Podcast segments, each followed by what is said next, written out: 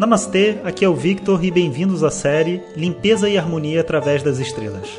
Essa é a nova série de áudios de Vedanta do nosso Acharya Jonas Mazetti. Na tradição védica, o termo Acharya se refere ao professor tradicional de Vedanta que dirige uma instituição de ensino e dedica sua vida ao conhecimento. Jonas Mazetti é formado pelo curso de três anos do Swami Dayananda na Índia e hoje dirige seu próprio Instituto de Vedanta no Brasil. O seu propósito com esses áudios é permitir que as pessoas possam saborear o néctar do conhecimento e, quem sabe, despertar para uma nova liberdade. Om Shri Guru Om Bom dia, pessoal. Nossa próxima estrela, depois de Rohini, é Mrigashirsha. Mrig é uma raiz que faz rastrear, buscar. E é uma palavra, Mriga, que simboliza todos os animais que existem na floresta, porque os animais que vivem na floresta, eles estão sempre buscando por alimento. Então eles são mriga. Mriga, como animais da floresta, ele é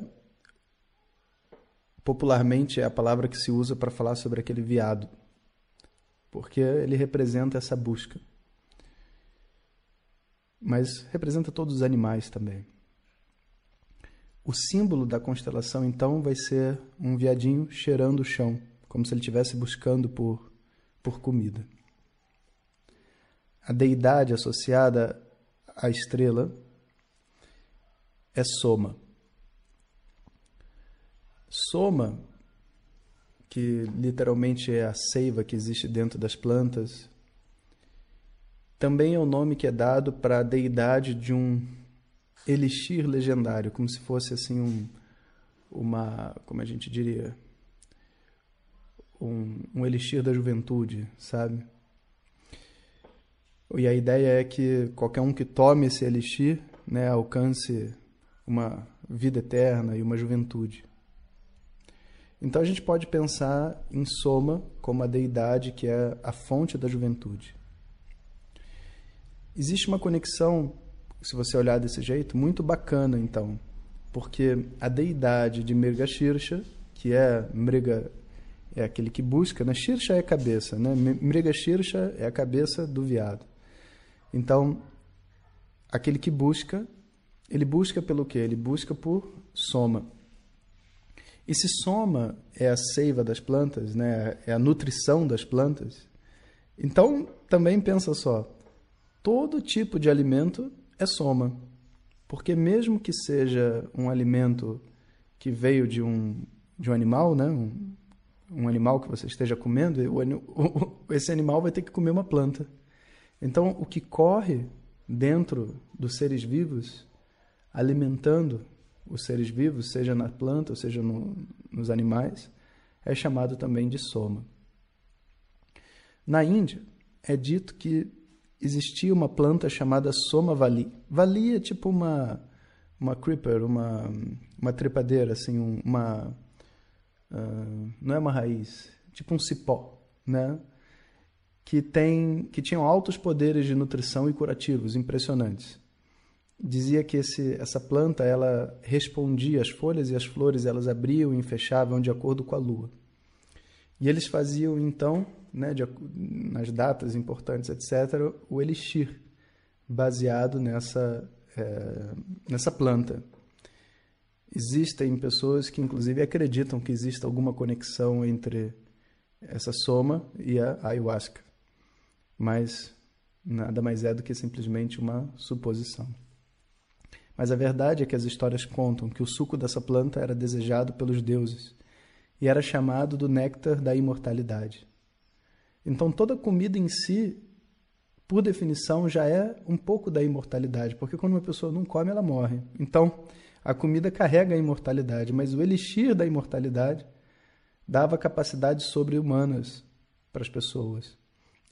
E em todas as eras, em todos os tempos, em toda cultura, existe de alguma maneira esse santo grau que todo mundo está buscando, essa eternidade, essa imortalidade. E, então soma que representa essa juventude eterna, ela é na verdade uma deidade que todos buscam. Então, o elixir, a fonte da juventude, está associada a uma busca, a uma busca constante. Soma é aquilo que é buscado por todos. Mrigashirsha é então a constelação que representa a busca humana. E se a gente pensa né, na nossa vida como que ela como que ela é estruturada, né? A partir do momento que você começa a se entender como pessoa, porque quando a gente é muito pequeno tem umas fases onde não existe realmente um, um vamos dizer assim, uma compreensão da nossa própria identidade. A gente só aproveita o que está acontecendo à nossa volta. Mas depois de um determinado tempo, a gente começa a se compreender como pessoa.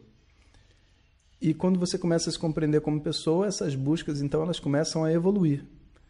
Porque você começa a ter desejos, você começa a querer, de alguma maneira, se afirmar dentro da sociedade, você quer cumprir, satisfazer as necessidades humanas que você tem seja as necessidades por segurança, por alimentação, por afeto, por carinho.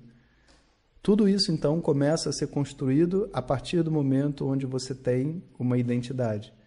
E da mesma maneira que os animais na floresta vivem buscando por soma, né, vivem buscando por alimento, nós também vivemos uma busca por essa eternidade, por essa liberdade. Então, soma para nós representa o nosso sustento. E o sustento de um ser humano não é simplesmente estar saudável e, enfim, ter um teto para dormir e ter comida. Não. Uma pessoa em sua vida, se ela não vê uma maneira de viver feliz, ela se mata. Qualquer um. Isso é uma programação da própria mente. Não faz sentido uma pessoa continuar vivendo se ela não vê possibilidade nenhuma de ser feliz. Isso mostra que a felicidade também faz parte desse soma. As pessoas estão buscando por comida? Estão. Por proteção? Estão. Mas elas também buscam por uma satisfação um prazer e uma felicidade na vida.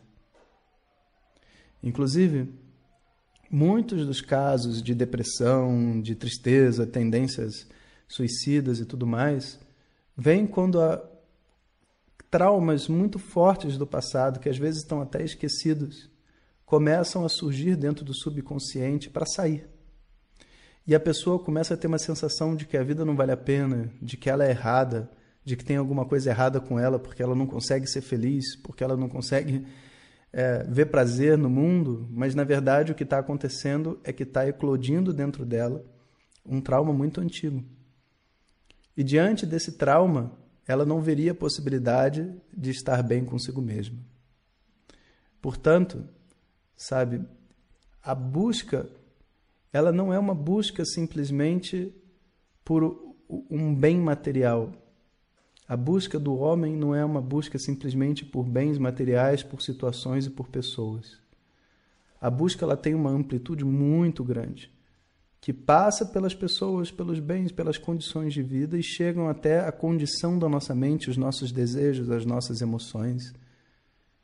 E tudo isso é o âmbito da busca humana. A compreensão dessas necessidades todas faz com que a gente tenha uma certa maturidade dentro da nossa vida. Muitas pessoas, inclusive em nome da espiritualidade, negam diversas buscas, como a busca por prazer, por exemplo. Porque afinal de contas, como eu sou uma pessoa espiritual, eu não preciso né, ir atrás de prazeres do mundo, eu não preciso me satisfazer com nada. E aí a pessoa começa a viver mesmo espiritualmente como se ela estivesse num reformatório, sabe? Se você cantar o mantra errado, você leva até bronca do professor. E aí você vê as pessoas se encontrando para fazer uma puja, por exemplo, né, uma oração, um ritual, e as pessoas sofrendo, sentadas sofrendo sofrendo pelo julgamento, sofrendo porque tem a hora certa de cantar, o jeito certo, tudo certo. Esse conjunto de regras, isso não é de verdade algo muito espiritual, sabe? Pode ser um passo, talvez para encontrar uma disciplina. Mas se não existe a felicidade, se não existe o relaxamento, se não existe o prazer de viver, nem mesmo a espiritualidade faz sentido. Mriga Shirsha, então, é essa estrela que representa busca. Ela fica entre né, é, Rishabha e Mituna, né, touro e gêmeos. Ela está na passagem de um signo para outro. A gente vai ouvir mais sobre as quatro buscas e sobre essa estrela no áudio que vem. Om Shanti Shanti Shanti Harihi Om Shri Guru Pyo Namaha Compartilhe com seus melhores amigos. E se você quiser receber nossas mensagens diretamente no seu WhatsApp, clique agora no link que vem junto com o áudio. Para outras informações, www.vedanta.com.br. Até o próximo áudio. Om Tat Sat.